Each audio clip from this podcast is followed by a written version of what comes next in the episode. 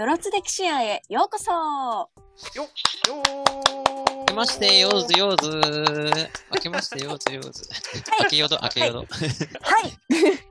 はい、えっと、本日司会の萌香です。えっと、明けましておめでとうございます。明けよどでーす。はい、えー、っとですね、皆様、えっと、私は、まあ、一昨年もなんですけど、あの、去年の大晦日ですね、あの、紅白を一人で自分の部屋で、はい。いでさ、いいしくお魚食べながら、お酒を飲む。悲しいな。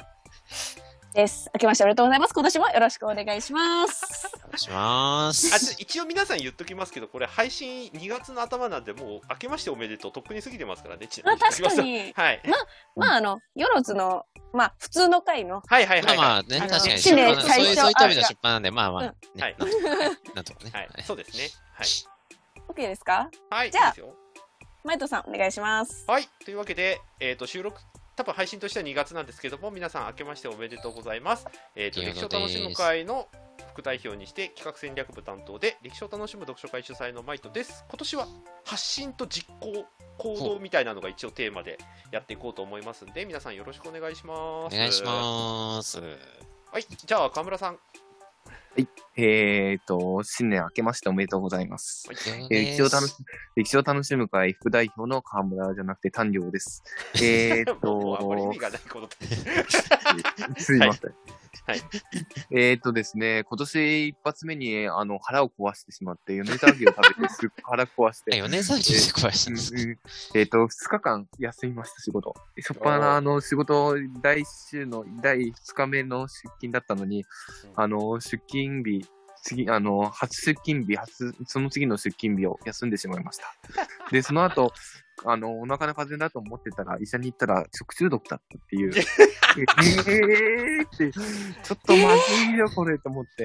はいカンピロバクターとかそういうのがちょっと、んじゃないかって言ってるんですけど、でも潜伏期間を考えるとちょっと違うなと思ってですけどね。うんまあ、今年はどういうふうに行きたいかっていうと、今年はやっぱりあの、今考えてますイベントのことをちょっと、これって、あのー2月の20日までに配信されますか？多分配信されます。2月の20日の、えー、と大きな秋郡山城のイベントに向けて、はい。えー、と動き出し、そのイベントを本格的に現地イベントとしたいんですけど、はい。でも自分ばかり精一回頑張ってしまうと、他の人に、あの、おいおいおいって言われてしまうので、皆さんの意見を 取り入れながら、えっ、と、自分は、あの、その意見を忠実に聞きながら、あの、それを取り入れていきたいなって。でも、あの、このメンバーでも、やっぱり、なんかちゃんとした企画作ってみたいなって、なんか自分ばっかり今まで指導ばっかりやってるんで、なんかみんなでそういうのを作ってみたいなって思ってますんで、はい。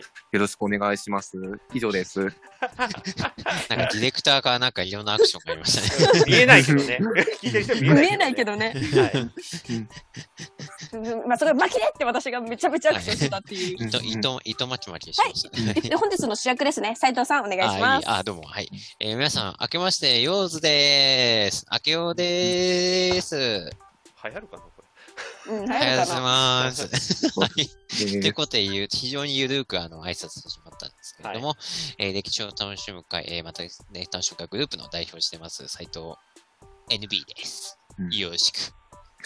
です。はいはいということで、今年のね、えー方法を簡単に、えーちょっとお伝えさせていただくとですね、まあ、に、えー熟語的な、あ二つか、はい、言葉で、単語で言うとですね、10と5です。つまり。はい。あ、10って柔らかいよね。10、10で柔らかい10と、はいはい5は合力の5、合力ちゃいますはいはいはいはいそうそうそうそう。まあ、そのもちろんね、押し引きっていうところなんですけども、まあ、そのバランスっていう意味もそうですし、10の場合も5の場合も徹底してやっていこうというふうに思っております。はい。あの、良いことあるとね、えー引き続きやっていきますし、ね、えーまあね、改善成長ってね、また引き続きどんどんやっていこうということで、えーその言葉にしました。うんで、まあ、個人的にはですね、歴史事業で、えー、300, 300万円、年商300万円をね、今年は目指してまいりたいと思いますので、よろしく NB! 以上です。情報量。情報量。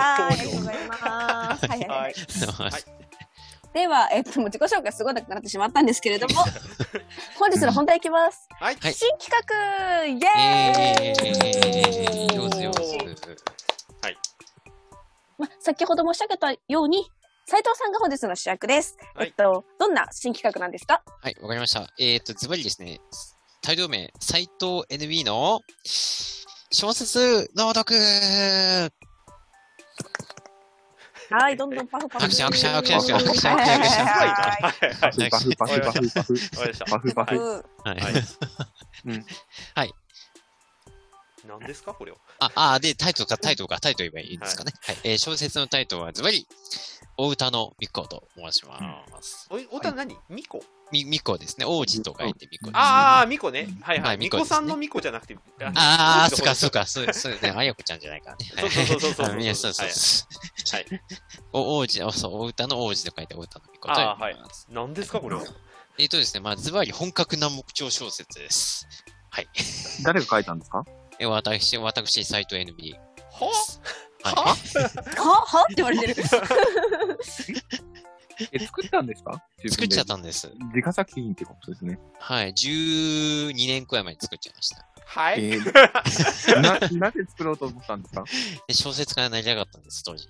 ええちょっと待ってこれは何？NB ヒストリーの続きなの？これ新企画っていやい待って待って背景、背景を、背景をちょっと説明しようとあ、わかりました。聞こう聞こう。はい。ああ、でも、うんあの、端的に言います。はい。で、で、そう、当時小説家になりたくて、はい。あの、小説学校、文学学校みたいなとこ実は行ってたんですけど、えおお。はい。そうだっでたの大学3、4年の時にですね、13作品くらい一気に書いてしまっすごっで、なんか賞とかね、あの、まあ、でも、当たって砕けを的な感じで送りま、まあ、そこそこ送ってたんですけど、はい。まあ全部1位で落ちまして、はいまあこれ才能ないなって思って、うんまあ新新聞とか雑誌とかそっちの方の記者になってったって感じです。え、えー何？斎藤 NB ヒストリーエピソード0を今喋りました？もしかして。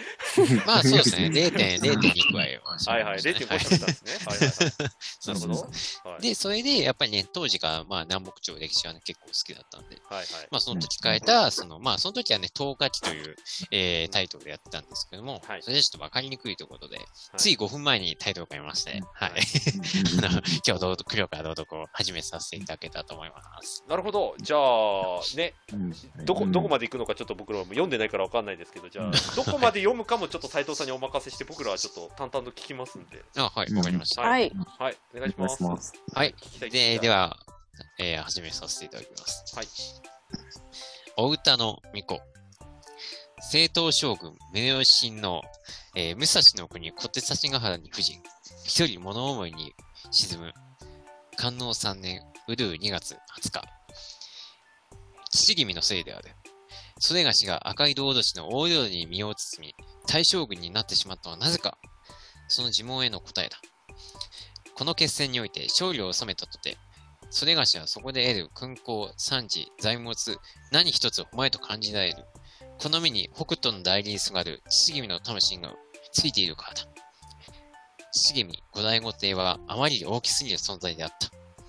140年続いた鎌倉の幕府を脅した。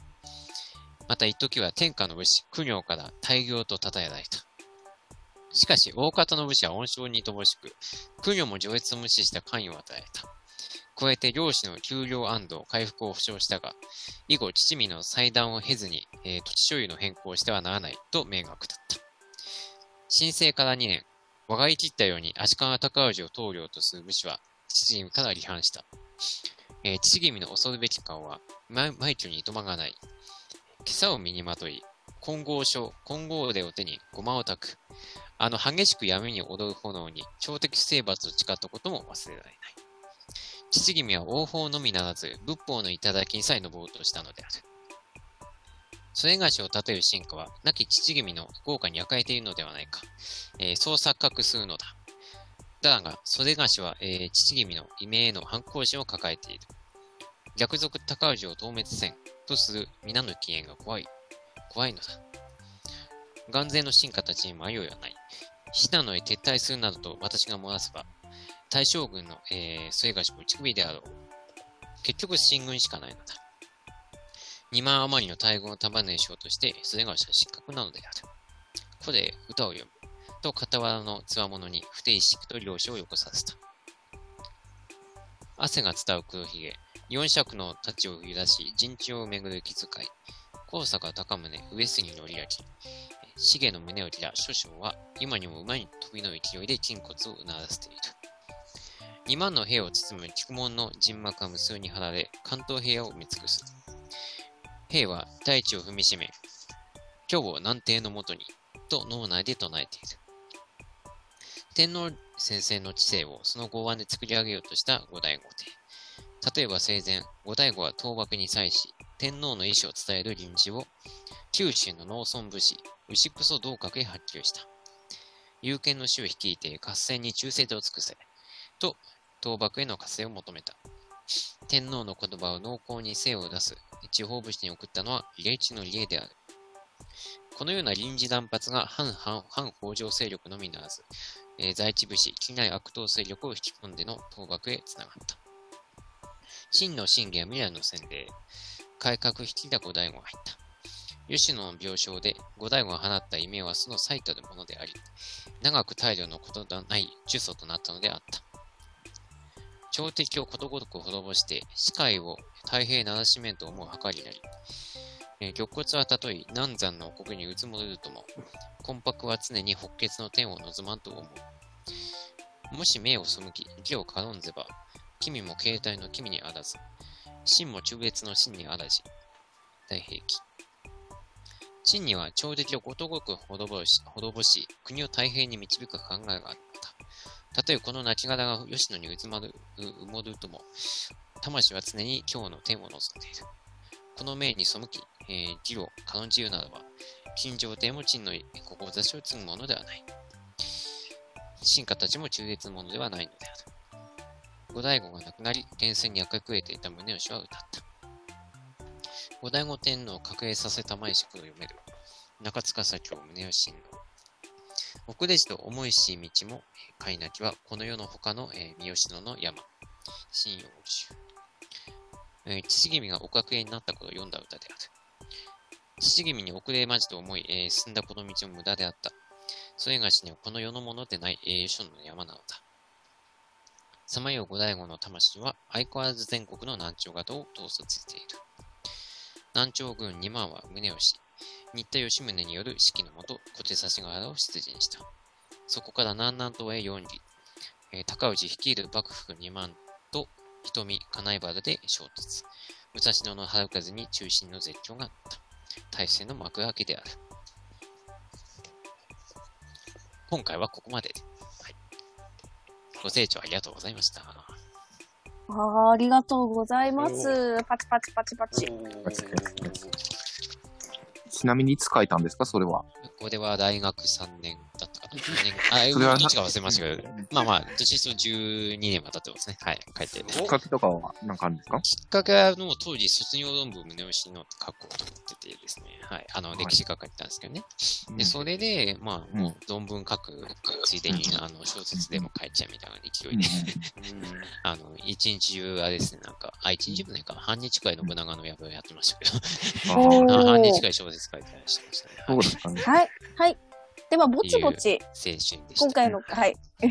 今回のよろず歴史はこれで終わりにしましょうかね。皆さはーい。はーい。ん。では、きっとこれからもね、この、あの、NB のコーナーは続くと思うので、皆さんぜひお楽しみに。はい。はい。どんぐらい続くんだろうフォ。エバーで。うん。フォーエバー。はい。うんでは、では、これにて閉店です。はい。皆さんありがとうございました。はいありがとうございました。ありがとうございましたようずようず。ようずようず。